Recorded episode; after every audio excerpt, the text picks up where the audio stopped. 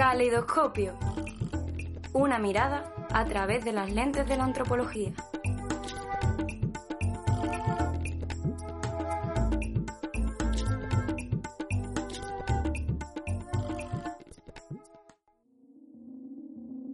Hoy, en nuestra sección de Relatos Salvajes, realizaremos un pequeño homenaje al antropólogo David Greber, que, tras su muerte este pasado 2 de septiembre, cabe destacar su gran labor tanto como antropólogo como activista en diferentes ámbitos, como el estudio de la jerarquía o el de la economía desde un punto de vista heterodoxo. En su obra, En Deuda, desmonta algunos mitos de la economía y profundiza en la idea de deuda y de libertad.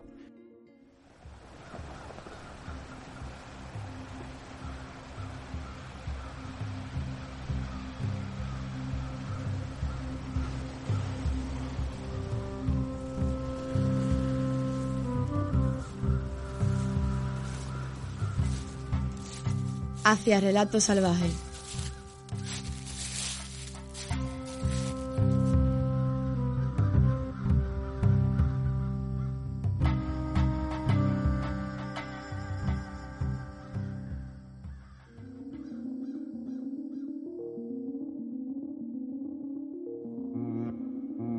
En la tierra occidental de Arnhem, en Australia, el pueblo Gunwingu es famoso por agasajar a sus vecinos con rituales de trueque ceremonial llamados Samalak. Aquí la amenaza de violencia parece bastante más alejada que entre otros grupos. En parte se debe a la existencia de un sistema de mitades que abraza a la región entera y que facilita las cosas. Nadie puede casarse o siquiera tener relaciones sexuales con gente de su propia mitad, no importa de dónde provenga, pero todo aquel de la otra mitad es un candidato potencial. Por tanto, para un hombre, incluso en comunidades distantes, la mitad de las mujeres están estrictamente prohibidas y la otra mitad permitida. La región está unida también por la especialización local. Cada pueblo posee su propio producto para trocar con los de los otros. A continuación, la descripción de un samalak que el antropólogo Ronald Byrne observó en la década de los 40.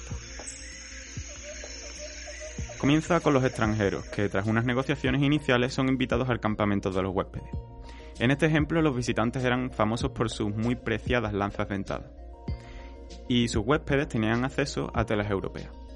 La negociación comienza cuando la parte visitante, que consiste en hombres y mujeres, penetra en la zona de danza o anillo del campamento, y tres de ellos comienzan a agasajar a sus huéspedes con música.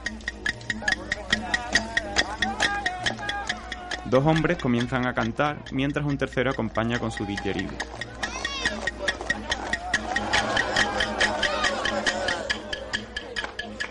Al poco tiempo acuden mujeres del grupo de los huéspedes y atacan a los músicos.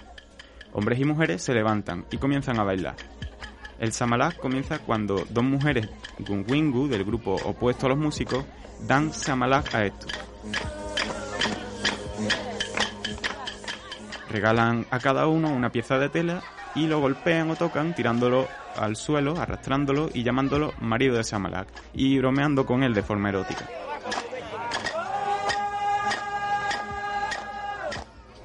Luego, otra mujer de la mitad opuesta al músico le da tela, lo golpea y bromea con él. Esto da inicio al trueque samalak.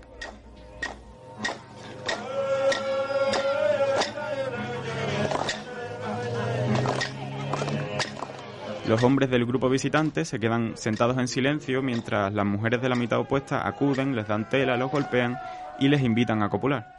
Se dan todo tipo de libertades con los hombres, entre risas y aplausos mientras continúan el canto y la danza.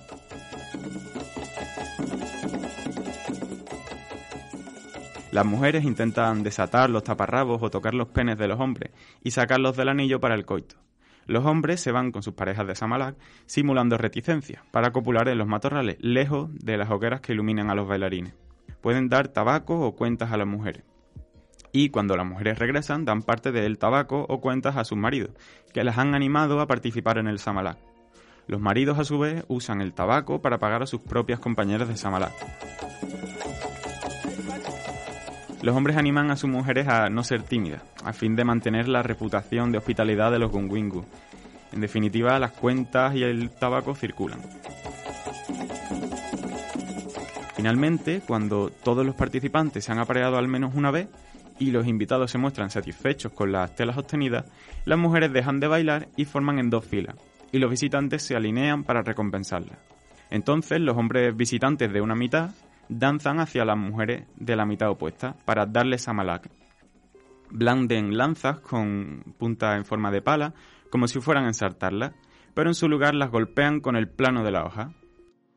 No os vamos a ensartar, pues ya os hemos ensartado con nuestros penes. Entonces regalan sus lanzas a las mujeres. Luego los hombres visitantes de la otra mitad realizan las mismas acciones con las mujeres huéspedes de la otra mitad, dándoles lanzas con las puntas cerradas. Así acaba la ceremonia, a la que sigue una generosa distribución de alimentos. Se trata de un caso dramático, pero los casos dramáticos son reveladores. Lo que los Gungwingu parecen haber conseguido en este caso, gracias a las relaciones amigables entre los pueblos vecinos de la tierra occidental de Arhem, es tomar todos los elementos del trueque de otros grupos, la música y danza, la potencial hostilidad, la intriga sexual, y convertirlo todo en un juego festivo. No sin sus peligros, ciertamente, pero sí, como enfatiza el etnógrafo, uno que todos los implicados consideran tremendamente divertido. Radios la radio de la Universidad de Sevilla. Hoy, en Caleidoscopio, erotismo, sexualidad y cultura. Tras este relato, hoy analizamos la sexualidad desde un punto de vista antropológico, a lo que le seguirán dos entrevistas. En una contamos con un ilustrador que trabaja el arte erótico, Gaby, y en otra con Marina, sexóloga y trabajadora social. Después le seguirá la sección de Sintonizando Patrimonio, donde hablaremos de la anterior salida de campo. Y para finalizar, os traemos la curiosa historia de la Virgen Roja. Gag, antropóloga política y feminista mexicana, define la sexualidad como el conjunto de experiencias humanas atribuidas al sexo y definidas por éste. Constituye a los particulares y obliga a su adscripción a grupos socioculturales genéricos y a condiciones de vida predeterminadas. La sexualidad es un complejo cultural históricamente determinado consistente en relaciones sociales, instituciones sociales y políticas, así como en concepciones del mundo que define la identidad básica de los sujetos. En este sentido, podemos definir la sexualidad como un conjunto de actitudes, prácticas, hábitos y discursos que cada sociedad, en un tiempo y espacio determinado, construye de manera colectiva en torno a la reproducción, los deseos y las relaciones eróticas. Por tanto, la sexualidad es uno de los ejes que configura la cultura, así como la cultura configura la sexualidad en una sociedad determinada. Por este motivo, la sexualidad de la forma en la que la concebimos influye del momento del nacimiento de una persona y sigue haciendo el resto de la vida, ya que a través de ella también generamos una autoidentidad, siendo una parte esencial de la experiencia de la vida. De la misma forma que ésta no puede entenderse de forma aislada, sino que está en relación con el resto de los campos que atraviesan nuestra experiencia como seres humanos, como son la economía y la subsistencia, la política, el género, las relaciones de poder, etc.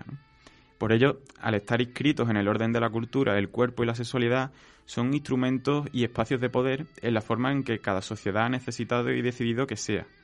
En palabras de Foucault, el cuerpo, en buena parte, está imbuido de relaciones de poder y de dominación. Durante gran parte de la historia, la sexualidad no ha sido considerada como objeto de estudio a pesar de la gran relevancia que tiene a la hora de comprender una cultura o sociedad. Estos quedaban relegados a un grupo de personas pertenecientes a esferas de poder y prestigio como la medicina y la religión. En el caso concreto de la antropología, no era estudiado debido a que ésta se vinculaba a un fenómeno únicamente biológico y, como tal, no era un campo de su competencia profesional. Eran muchos los obstáculos que, frenaban la expansión de los estudios, como la escasez de fuentes, la existencia de tabúes morales, la incapacidad metodológica y la reticencia de los investigadores mismos ante la posibilidad de perder reconocimiento académico al arriesgar su carrera profesional.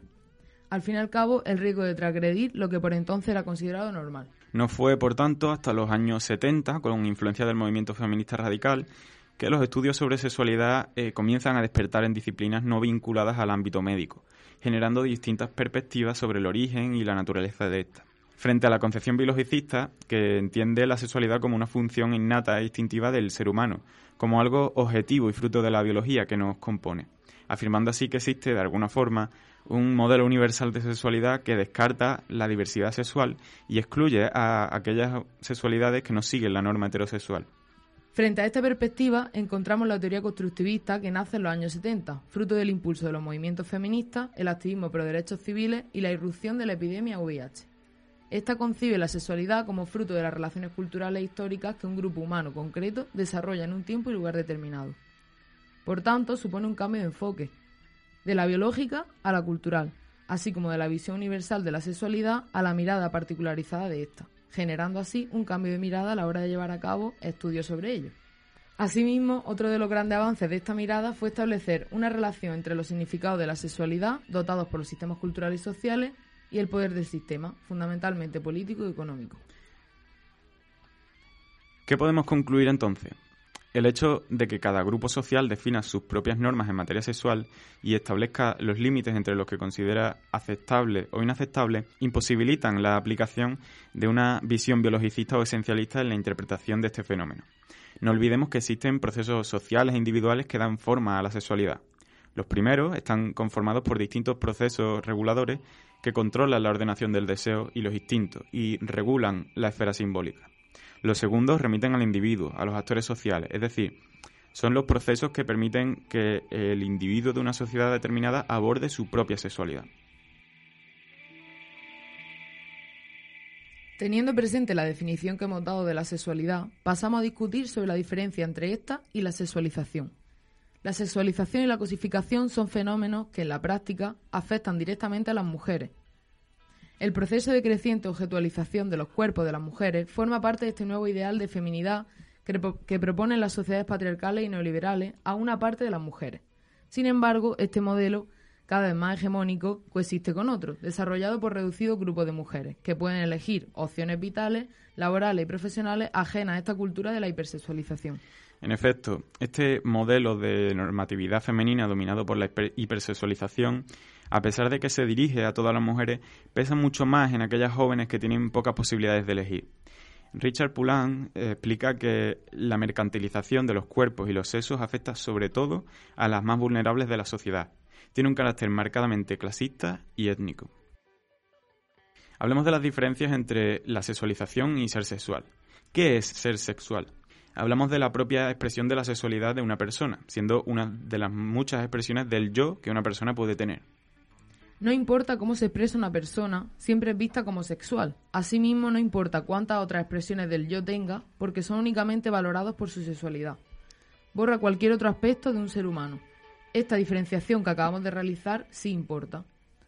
El patriarcado, en este caso, culpabiliza a las mujeres por ser sexuales. Somos llamadas putas, guarras, etcétera, por ser sexuales, ya que la única manera de aceptar que somos sexuales es a través de la sexualización del hombre hacia la mujer por ello, normalizamos ser sexualizada.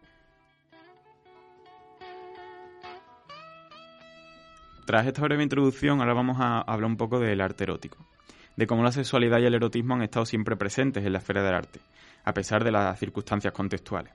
El término erótico deriva de eros, palabra griega que define al amor físico por otra persona, en oposición a ágape, el amor espiritual y desinteresado por un dios. Este concepto hace referencia al arte de contenido sexual y especialmente al arte que celebra la sexualidad humana. En el mundo occidental, la mayoría de obras de arte nacen del deseo mayoritario de expresar el alcance de la experiencia humana. En muchas otras sociedades y culturas no occidentales, el sexo ha proporcionado una más que evidente fuente de inspiración. Muchas de las antiguas culturas buscaron humanizar y sexualizar el universo proyectando sus emociones y actividades sobre los poderes espirituales que se pensaban que controlaban la naturaleza. En muchas culturas, el acto sexual ha sido y es asociado con fuerzas sobrenaturales, con la creencia religiosa y, bueno, en general con la conmovisión de la vida de una sociedad. Por eso son tratadas y concebidas en muchos casos como una parte más de la vida. Por ejemplo, en religiones como la hinduista, la budista o la taoísta, las representaciones del sexo y el arte erótico tienen significados espirituales vinculados específicamente a la religión que las compone. Asimismo, los antiguos griegos y romanos produjeron mucho arte y decoración de naturaleza erótica, gran parte del mismo integrado con sus creencias religiosas y prácticas culturales. También la encontramos en América Latina, en los pueblos mochica, chimu y tolita, que, entre muchos otros, formaron parte del imperio incaico. Son casos donde las escenas de sexo se plasman de forma explícita, con gran belleza y totalmente libre, de la misma forma que encontramos culturas que en un tiempo y lugar determinado han condenado y prohibido explícitamente este tipo de arte.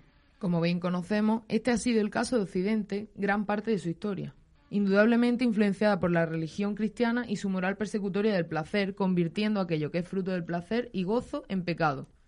La libertad de expresión artística, como tantas otras, no quedó impune, pero específicamente la esfera de lo sexual y lo erótico sufrieron muchísimo las consecuencias. El arte erótico y la representación artística de la sexualidad invadió Europa mucho más tarde que en otras partes del mundo. En el siglo XVIII Francia vivió la aparición de las llamadas pinturas indecentes, creadas por artistas que en su momento no eran conocidos y que con el tiempo se convertirían en auténticos referentes. Este escenario que, que se generó fue el punto de inflexión para el erotismo en el arte, pero la amenaza de la censura todavía seguía presente y cada vez cogía más fuerza. Un gran referente que refleja ese punto de inflexión en el que la sexualidad comienza a aparecer en el arte de forma más natural es la escultura de El beso, de Gustave Rodin, en la que aparecen dos amantes desnudos y abrazados.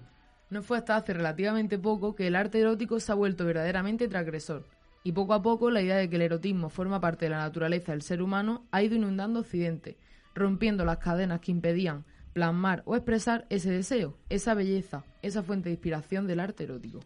A finales del siglo XIX, la parte más criticada del arte, aquella que celebra la sexualidad y el erotismo por encima de la fertilidad religiosa, que se burla de los ideales académicos de la belleza y de la moralidad, por fin había conseguido abrirse paso, llegando en el siglo XX a tener un rol esencial e ineludible en la revolución artística de este siglo, como un símbolo de libertad y expresión de la etapa moderna.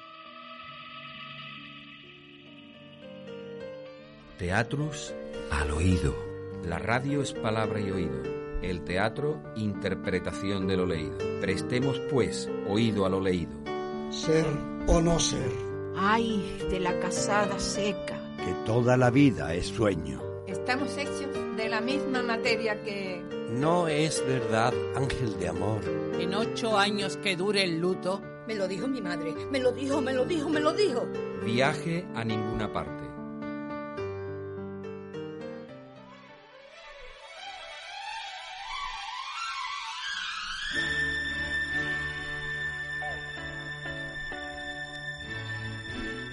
Bueno, hoy tenemos con nosotros a Gabriel Roca, un artista multidisciplinar que ha realizado distintos proyectos de pintura, cinematografía, fotografía, poesía y que actualmente se encuentra involucrado en un nuevo proyecto que podríamos denominar de arte erótico. Muy buenas, Gaby. Hola, ¿qué tal? Bueno, cuéntanos un poco sobre tu proyecto, en qué consiste o qué buscas transmitir con él. Bueno, eh, Blue Boreal Moon, que es el proyecto que estoy haciendo ahora, eh, nació en el confinamiento, supongo que como tantas cosas que nacieron en el confinamiento. Y bueno, surge de la necesidad de, expresar una visión propia y nueva sobre la sexualidad. Una visión que es como estar, volver a conectarse con uno mismo y con la naturaleza y con las personas.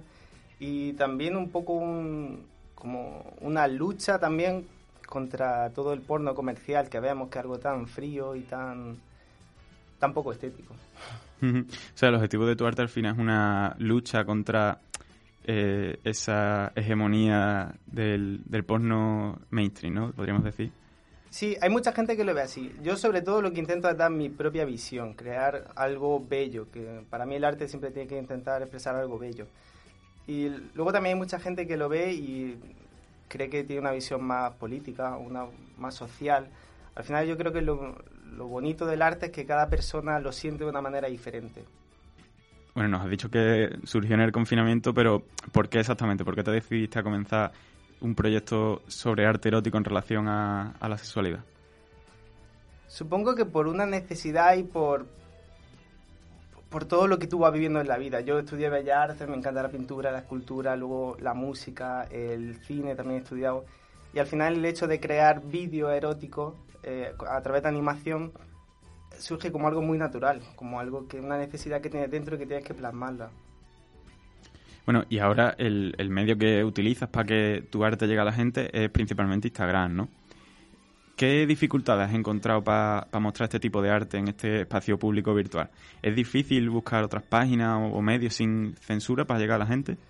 Sí, vivimos en, en una época de la censura. En Instagram no, no, se puede poner nada de nudez, nada de contenido sexual explícito. Pero claro, luego está la otra parte de que si para llegar a la gente y que la gente vea tu arte necesitas estar donde toda la gente está. Y Instagram hoy en día es el sitio. Entonces, claro, eh, comencé a publicarlo todo ahí sin censura porque creía que, aunque fuese algo explícito, no era pornografía, por así decirlo, pero bueno, al tiempo comenzaron a censurarme, entonces bueno, como que he tenido que volver a empezar otra vez todo desde cero, eh, subiendo los vídeos a Instagram con censura. Y bueno, eh, he creado una página web donde la gente puede ver el contenido sin censura. Y también eh, este mes también he creado una página de OnlyFans donde la gente a través de una suscripción puede ver todo el contenido sin censura. Bueno, date un poquito de publicidad, ¿no? Claro, hombre. ¿Cómo se llama la página y el, y el eh, El proyecto se llama Blue Boreal Moon, como luna azul boreal. Eh, la página web es blueborealmoon.com, en Instagram también puedes buscar así y OnlyFans también, Blue Boreal Moon. Vale, entonces, en, ¿crees que en relación a esto que hablábamos de la censura, ¿crees que sigue existiendo un... O sea, que la sexualidad sigue siendo un tema tabú en la sociedad en general?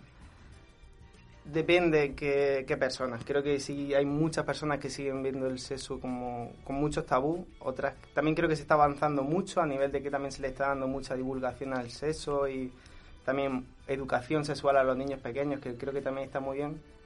Pero sí, siempre hay tabú, siempre hay tabú. Instagram, ahí lo tenemos. Bueno, como hemos mencionado antes, el, el arte erótico en la revolución artística del siglo XX tuvo un papel importante a la hora de, de normalizar la sexualidad y el cuerpo como un aspecto más allá de la vida y del ser humano, como una forma más de expresión, ¿no? de, creatividad y de belleza, más allá de lo meramente sexual. En este sentido es, esa, es importante esa diferenciación mencionada anteriormente entre el ser sexual y ser sexualizado. ¿Qué, ¿Qué opinas de esto? O sea, ¿crees que el arte erótico debe intentar huir de esa sexualización tan presente en nuestra sociedad? No creo ni que tenga que huir ni que no tenga que huir. Al final el arte es una expresión y creo que tiene que ser lo más libre posible. Y creo que al final el arte que, que es bueno es el arte que tú, donde tú crees algo y cada persona ve, siente algo diferente. Entonces no creo ni que tenga que ser de una manera ni de otra. Bueno, pues muchas gracias Gaby. Si, si quieres decir algo más para cerrar. Sí, bueno, que, que al final, eh, cuando hay un arte tan visual como este, que son vídeos, al final explicarlo con palabras siempre se, se queda corto, ¿no? Que al final siempre como alguien puede llegar a sentir algo, a tener esa visión eh, viéndolo. Eh, viendo los vídeos con la música, con la animación y con todo. Vale, vale, pues no, curiosaremos tu Instagram y tu, tu web. Ahí yo veo.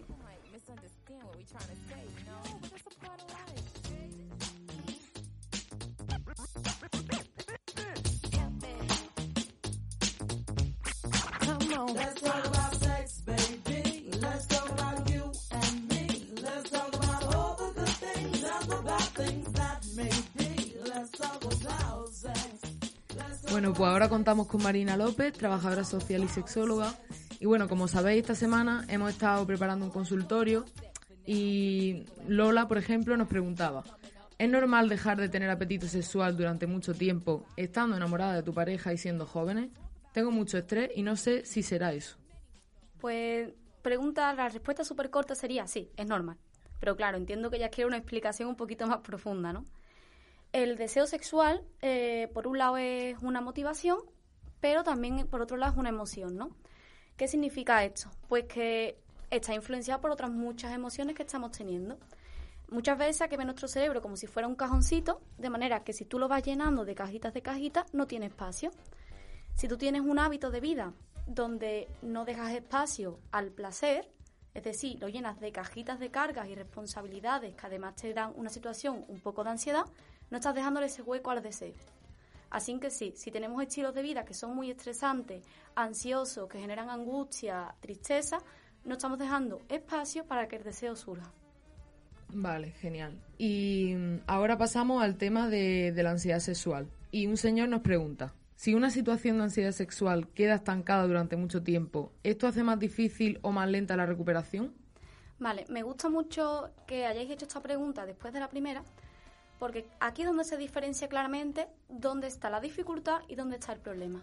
Y me explico. Todos tenemos dificultades durante nuestra vida respecto a nuestra sexualidad, ¿no? Es decir, etapas donde tenemos más o menos deseos, eh, ciertas vergüenzas o dudas para acercarnos y ligar, eh, incluso podemos tener problemas de excitación, todos tenemos dificultades. La diferencia entre la dificultad y el problema reside en la ansiedad. Es decir, cuando pasamos a tener relaciones o nos adentramos de alguna manera en las relaciones y tenemos miedo de lo, de lo que ocurrirá. Esto se llama ansiedad del rendimiento.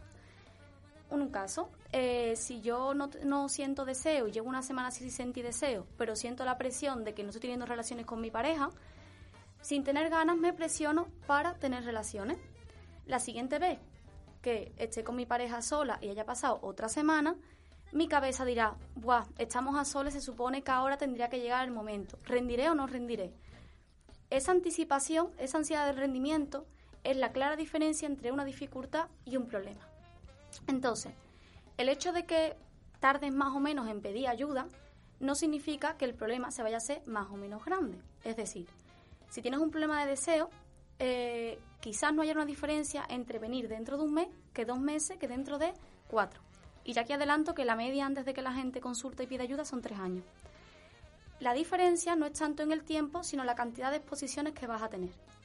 Es decir, si yo tengo un problema de deseo y durante estos seis meses yo lo que hago es exponerme constantemente a esa ansiedad y no reducirla, sí que una pequeña dificultad se puede convertir en un problema. Pero no es tanto lo que tardemos en pedir la ayuda, sino cuántas veces nos estamos exponiendo y si esta exposición cada vez me recrea un mayor problema en la mente. Por ejemplo, en el caso de los hombres, el deseo sexual se llama deseo sexual inhibido, que es cuando, cuando tenemos ya el problema ¿no? de no tener deseo como tal, suele eh, ser una consecuencia de otra dificultad sexual. Por ejemplo, tengo un problema relacionado con la erección, pero pasa un mes, dos meses, tres meses, cada vez me expongo más a una relación sexual, siento cada vez más ansiedad, sé que no voy a llegar, como me acerco a la relación, no tengo gratificación y lo paso mal, al final tengo un problema de deseo. Entonces, en esa circunstancia es la exposición lo que nos genera el mayor problema. O sea que los, tabúes sexuales al final ya no solo son o no solo se expresan en lo social, sino también al final se interiorizan y se y, en lo individual también nos aplicamos esos tabúes, ¿no? Eh, nos inhibimos a nosotros mismos, ¿no? Exactamente. Porque además en la sociedad hay un problema y es que está eh, muy muy pornográfica y muy sexualizada en el sentido que decís, es decir, yo puedo entrar en Instagram y puedo ver perfectamente un montón de culos, de tetas, un montón de canciones que, que hablan de sexualidad en general, pero el problema es que eh, realmente lo que es la intimidad sexual sí es un tabú. Eh, lo que, cómo funciona tu deseo, tu fantasía, qué sientes y percibes cuando te acercas a una persona, eh, qué te ocurre en la cama. Es decir, la parte más íntima y la parte que no es tan escaparate, la parte humana, sí que es un tabú. Y eso después es un gran problema, porque en muchas ocasiones pequeñas dificultades y pequeñas cositas que podrían ser, bueno, pues no tiene una erección, una tontería realmente, ¿no? Eh, llegué cansado y mi cuerpo está cansado, así que no tiene erección, ¿no?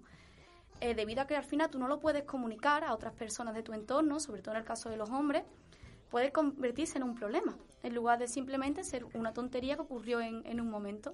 Y además también hay otro problema, y, es que eh, como hay tantas expectativas en la cama, porque el mundo está tan pornificado, ¿no? Eh, hay unas expectativas muy altas y esas expectativas a la gente generan mucha ansiedad. Es decir, cuando entro en la cama no entro simplemente porque voy a disfrutar y explorar, sino que se supone que yo tengo que tener un tipo de excitación, tengo que durar un tiempo determinado, tengo que tener no sé cuántos orgasmos. Es decir, esas expectativas en las personas generan ansiedad por rendir y generan problemas también. También otro tema muy candente es el tema de la educación sexual bueno, durante la infancia y y a raíz de esto, pues hay una serie que se llama Cutes, Guapis en español. Y no sé si es posible abordar este tema por tu parte o tiene algo que decirnos interesante sobre esto. Sí, yo la serie en concreto no la he podido ver completa, sino escenas y un poco leer lo que, lo que nos dice. Entonces es cierto que se va a quedar un poco corto el análisis, ¿no? Pero eh, sí es cierto que al final la, la serie nos vende una idea un poco farsa de lo que es el empoderamiento, ¿no? Eh, el empoderamiento entendido como exponerme delante de una cámara con ciertos bailes sensuales, ¿no? Decir que las mujeres al final siempre nos exponemos a través de una libertad que se basa en exponerme sexualmente a una mirada ajena, al final es una falsidad de empoderamiento. Y además, eh, con respecto a lo que son los menores, eh, tenemos un problema en cómo entendemos la sexualidad en la infancia. Y me refiero, realmente la sexualidad adulta eh, se diferencia porque las personas adultas tenemos un desarrollo orgánico muy diferente a la que tienen unos menores, es decir, eh, la sexualidad tiene varias dimensiones y la biológica está ahí. Y tenemos un desarrollo biológico que los menores no tienen. No tienen por, e, los menores en muchos casos no tienen el impulso sexual que tenemos las personas adultas. Pero aparte de esa parte biológica, hay una parte muy diferente y es que no entienden lo que es un objeto. Es decir, cuando somos niños entendemos la sexualidad porque quizá me ha rozado un poco y eso me ha hecho cosquilla, pero el menor en ningún momento entiende que yo contigo puedo volcar mi necesidad sexual. Eso es una diferencia muy grande que hay entre las personas adultas y las personas eh, que son menores. Es más, incluso eh, en personas muy, muy pequeñas, con esto me refiero a tres o cuatro años, los niños ni siquiera han diferencia dónde está el amor, de dónde está el sexo, de dónde está el autodescubrimiento. Es decir, un niño puede sentir placer porque tocándose el cuerpo para comprobar sus dimensiones se ha tocado el pene y o la vulva y se ha excitado. Sí, tiene un componente sexual. Sí, el niño lo entiende como algo erótico. No, no hay una diferencia clara de, estos límites, ¿no? Entonces, claro, en series como estas, como Cutie, que al final, cute, al final lo que nos hacen es plantearnos que menores tienen la, la necesidad o se pueden sentir realizadas eh, tratando de generar deseos sexuales con sus bailes a otras personas. Cuando realmente eso no es lo propio de la infancia, eso puede ser propio de mí, que yo comprendo que puedo generar en otra persona un deseo y puede focalizarlo en mí, pero en una infancia no. Y esa es una problemática que entendemos, y es que vemos la sexualidad infantil desde la mirada adulta. Y además que la, educamos de una manera determinada para ser observada, que, que también es una diferencia, ¿no? somos objetos de deseo, pero somos sujetos. Y a las mujeres no les enseñamos que somos sujetos sexuales. Claro, pero porque al final también la, la bueno, la infancia, ¿no? Se vive desde la otredad. O sea, los adultos tendemos a cosificar y a tratar de forma tóxica o incluso estigmatizante a, a, esa, a ese sector de la población, ¿no? Que al final es muy alto. Sí. Y a raíz de esto también yo me acuerdo de una película que también sacó Netflix, bueno, no sé si es de Netflix, pero se llama 37 segundos. Y, y se, en realidad no tiene mucho que ver porque no tiene una relación con la sexualidad adulta, pero sí que una chica que es discapacitada vive su sexualidad mm, de forma como un tabú. Vive su sexualidad en silencio porque la madre la infantilizaba demasiado por ser discapacitada. Entonces, veo una bueno, un parecido entre la gente discapacitada y, y todas las personas menores, ¿no? Al final sufren una invisibilización, una infantilización y son la otredad de este, ¿no? De todo este sector así social. ¿Y cómo, qué pensabas tú acerca de, de las personas discapacitadas y la sexualidad o las personas que tienen trastornos como fibromialgia, endometriosis o algún otro tipo de, de trastorno?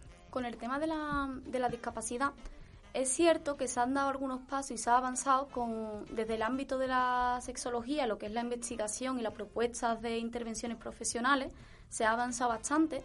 Incluso por parte de algunos ayuntamientos y algunas asociaciones han asumido algunos programas. Por ejemplo, en Sevilla hay uno en concreto que se llama Yo también siento, que está volcado sobre todo en la discapacidad intelectual, porque además dentro de la discapacidad, la parte más intelectual suele ser la que es más infantilizada y la que Además, como tiene ciertos procesos judiciales, porque pueden incapacitarte, pueden quitarte ciertas responsabilidades, es cierto que al final tus familiares cercanos, tus cuidadores, ejercen más poder. Em, sin embargo, es cierto que la mayoría de los derechos de las personas con, discapacidad, sobre todo lo que tiene que ver con el intelectual y enfermedad mental, suelen estar bastante vulnerados, porque, como tú comentas, damos por sentado que no tienen sexualidad. Eso significa varias cosas. Por un lado, que hay muchos conocimientos que podemos tener nosotros que ellos no tienen. Podemos tenerlos mejor o peor, pero los tenemos, pero ellos en muchas ocasiones no los tienen. Yo, por ejemplo, he trabajado también con enfermedad mental severa como trabajadora social y, he incluido talleres de sexualidad, ¿no?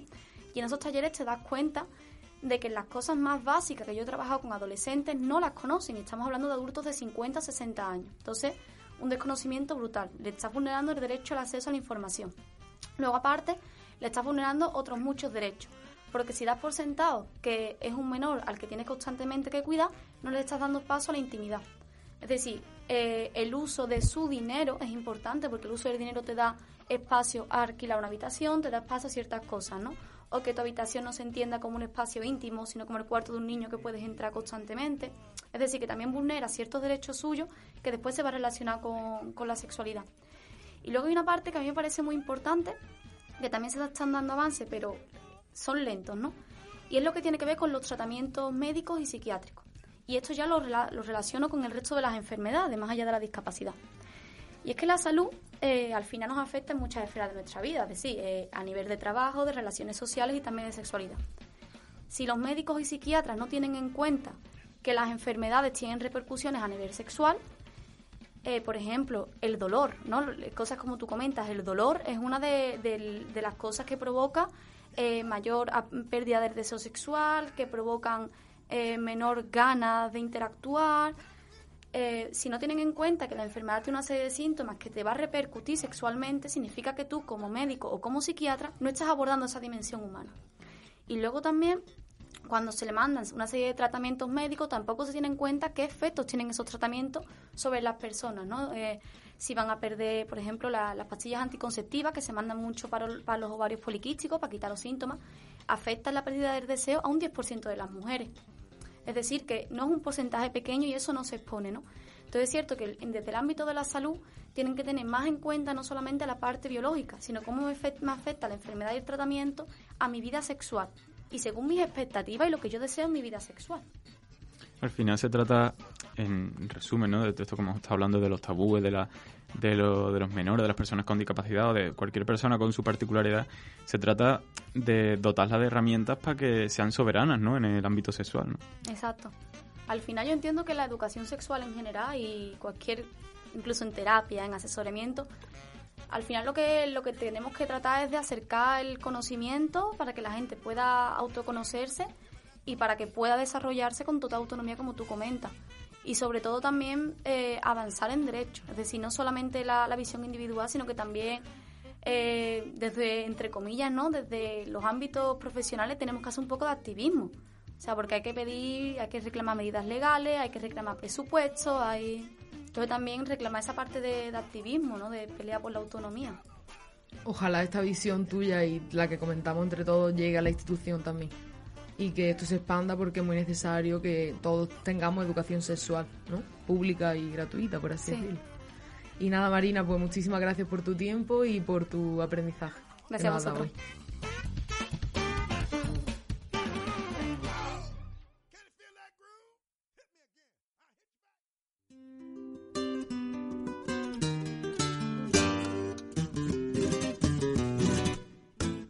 Sintonizando Patrimonio.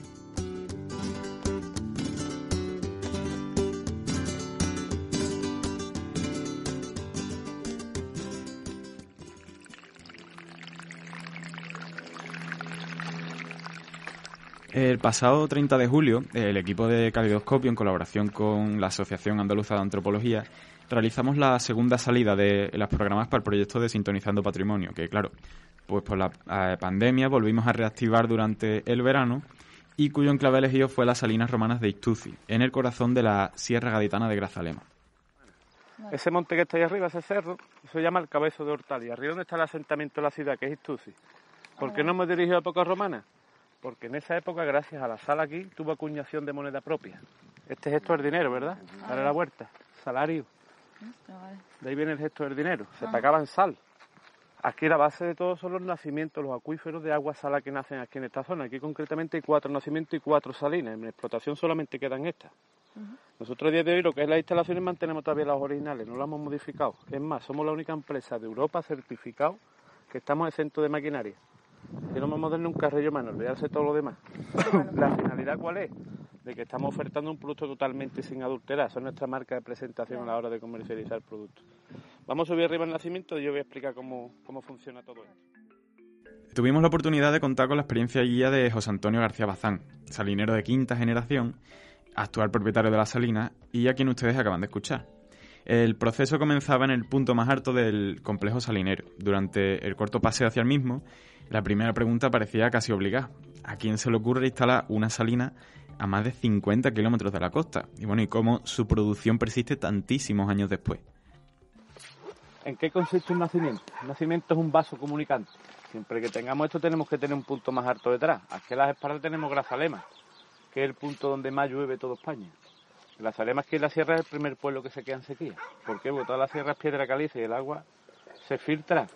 Al filtrarse lo que se crean son corrientes de agua subterránea y esto es una salida de agua provocada por la presión, que sería esto. Aquí el origen de la sal está, nos tenemos que ir ahora hace 250 millones de años atrás, que fue cuando estaba África y Europa estaban juntos. y estaba el mar de Tetis, era un mar interior. Cuando se desplazaron con los movimientos tectónicos, lo que se filtró debajo de tierra fue un mar que llegó hasta aquí. Os hablo que Cádiz es la provincia donde más salinas de interior hay de todo el mundo entero, la provincia de Cádiz. Ese agua con el paso de los millones de años se ha solidificado, se ha hecho una roca. El agua dulce que viene de la sierra pasa por la veta de sal y lo que vamos arrastrando es la sal.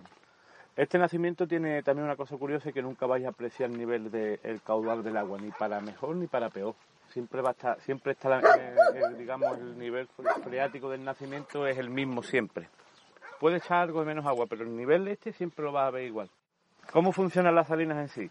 Este sería el nacimiento. Aquí, como veis, no necesitamos ningún motor. El agua sale por presión y simplemente lo que se juega es con el desnivel del terreno.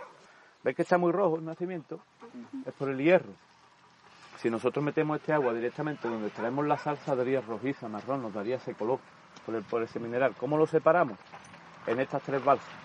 Esto llaman los decantadores, depositarios de, hierro. El hierro pesa, va al fondo y simplemente vamos decantando. Ahora mismo si cogéis una botella de agua de aquí, porque, aquí viene mucha gente que tiene anemia, se llevan agua de aquí del nacimiento. Llegan a casa, la evaporan en una olla y lo que sacan es sal con hierro la utilizan en la cocina. Aquí por la zona aquí de los pueblos pues nos conocemos todo el mundo y, la verdad que nos ayudamos entre unos y otros. Difundir y poner en valor el exquisito y profundo patrimonio andaluz es el objetivo clave de, que persigue este proyecto. ¿no? En este caso vemos como oficio y saber suelen acabar siendo el resultado último de la vigilancia humana de los fenómenos naturales. La pericia, la geología y sobre todo la capacidad para entenderse con el entorno y saber transmitir lo aprendido son los pilares mm, fundamentales que sostienen esta y muchas otras actividades sempiternas de nuestra tierra. Dicho esto, y una vez ha brotado el agua salada de la tierra, escuchemos cómo continúa su recorrido. Las balsas esas son los calentadores. Ahí lo que hacemos, mediante el sol, es evaporar el agua dulce y quedarnos con la concentración máxima de agua salada. El que quiera probarlo, le voy a dar yo la opción de que lo pruebe. El agua salada, si tú tocas el agua ahí en el nacimiento, es líquida. Mientras más abajo, la sensación del agua es más pesada y es como aceitosa, que no hace falta un aparato. Yo a simple vista sé si el agua ya está en mucha concentración y lo que vamos es pasando el agua de una balsa a la otra. Las salinas están divididas por dos canales, como estáis viendo.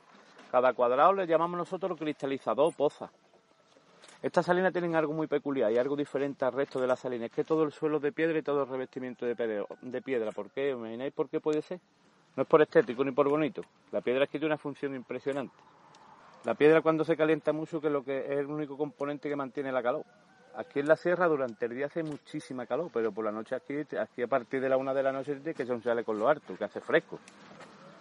Pues gracias a la piedra nos mantiene esto la temperatura. Nosotros aquí, cuando eh, una de las cosas buenas, una ventaja que tiene la piedra es que podemos producir un poco más. El, digamos, el nivel de evaporación es más ligero. Nosotros cuando tenemos que trabajar ahora mismo, si metéis alguno vais a ver la diferencia de temperatura. Si alguno quiere entrar dentro del cristalizador, vais a ver de estar fuera hasta dentro el golpe de calor. Meneando la asa solamente, uh, la calor que te viene hacia arriba.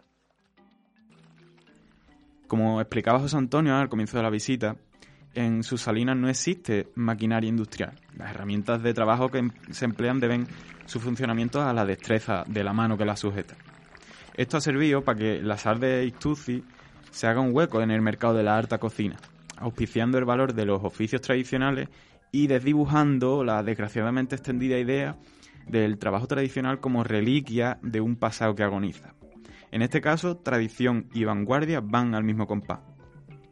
Nuestra visita eh, acabaría en las pozas o cristalizadores, parcelas de piedra en las que termina el proceso con la recogida de la sal.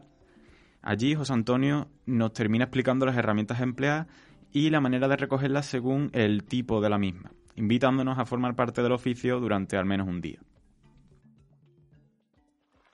Nosotros los, suelos estos, lo primero que hacemos, que es en mayo, junio, dependiendo, cuando ya veo yo coherente de empezar a limpiar, hay que limpiar todos los suelos del cristalizador. Aquí todavía de hoy limpiamos con escobones de olivo.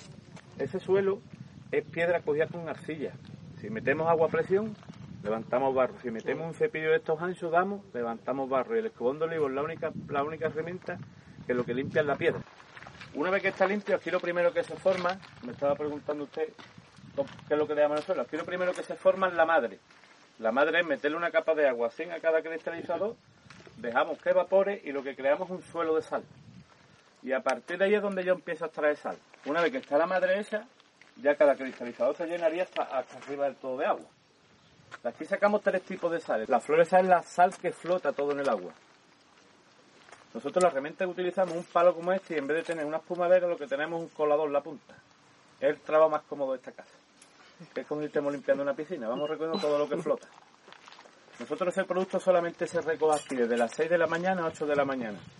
¿El por qué lo recojo en ese horario? Pues yo iba buscando un producto a nivel comercial que lo pueda tomar gente que no puede tomar sal. Que liareta la frase que acabo de hacer, ¿verdad?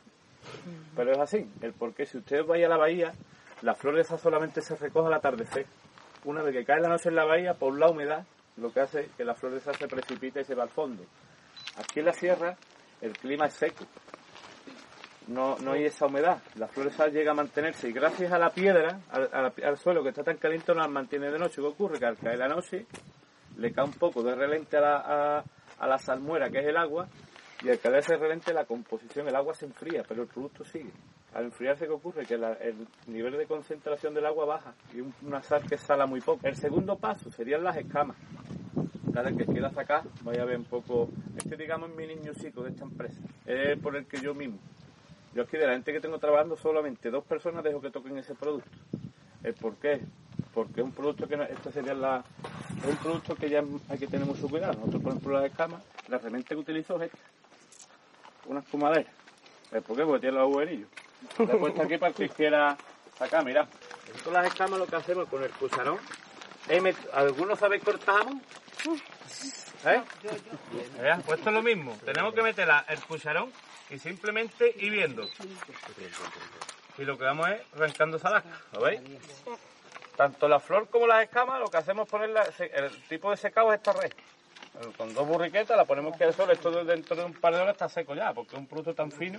Y el tercer paso es cuando evapora todo el agua y se nos quedaría la sal gorda, que ya lo utilizamos con la rastrilla, que es la típica para el rosalinero, ahora, lo vamos a coger. Yo aquí le llamo dolores, pero es por los riñones, no por otra cosa. Esto se llama, esta herramienta se llama la rastrilla, que es con lo que se extrae la sal. Antiguamente eran de madera. Esto que veis aquí era de madera. Ya algo, algo, algo positivo hemos conseguido con el acero inoxidable que nos quitamos mucho peso. De la madera, cuando se moja, pesa mucho.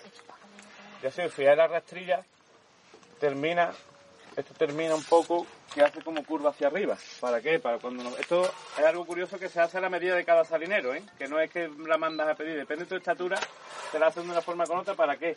Para que yo nunca llegue a la madre. Si yo la pusiera recto, esto llega, yo aprieto para abajo, si lo pongo así, y llegaría al suelo. Pero esto es lo que me, me dan esa medida para yo poder tirar de ella. ¿Veis? Que yo nunca llego al suelo, esa sería la madre. Esto se nota mucho, porque el agua aquí está suelta y aquí una vez que yo intento, me coge menos. Pues esto ya es, vamos lo que nos vamos. Es ponértela aquí en el hombro, y lo vengo hacia atrás, y lo que vamos es... Siempre, fíjate que hasta yo que tengo vicio siempre podemos llegar un poco abajo. Que no es...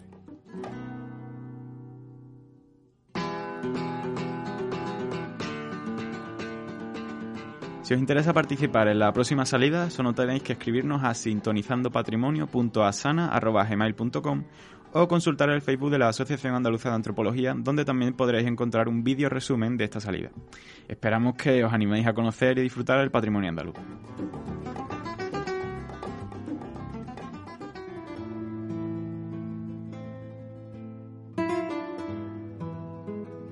El almanaque.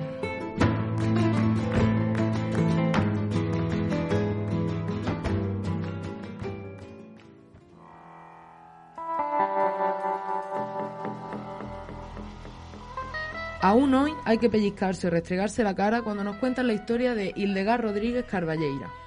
Nació del experimento eugenésico, tan en boga en su tiempo, de su madre con un sacerdote engañado, una niña con capacidades excepcionales que se convirtió en la abogada más joven de España a principios de los años 30. Al tiempo estudió filosofía y letras y medicina y desde los 14 años contribuía a multitud de revistas en las que escribió, entre otros temas, de sexualidad y mujer. Así, Hildegard recibió el reconocimiento intelectual de personas de la talla de Ortega y Gasset, Egbert Georg Welch o afamados activistas en la sexología como Havelock Ellis o Magnus Hirschfeld. Una vez que se convirtió en secretaria de la Liga Mundial para la Reforma Sexual, junto con Gregorio Marañón, que era quien la encabezaba en su sección española y con el que compartía planteamientos eugenésicos.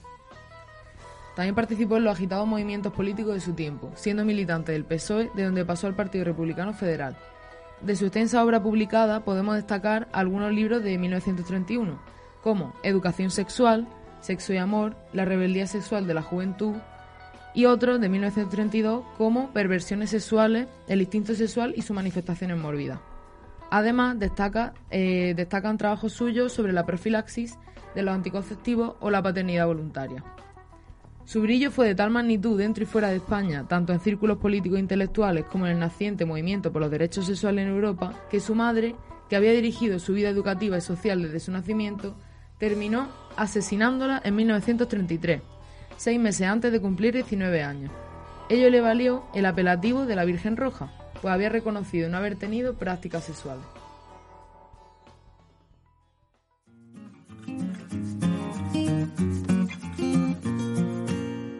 Bueno, hasta aquí el, el, programa de hoy. Esperemos que os haya resultado interesante, ilustrativo. Y bueno, pues nos vemos en el próximo programa. Un saludo. Muchísimas gracias a todos y a todas.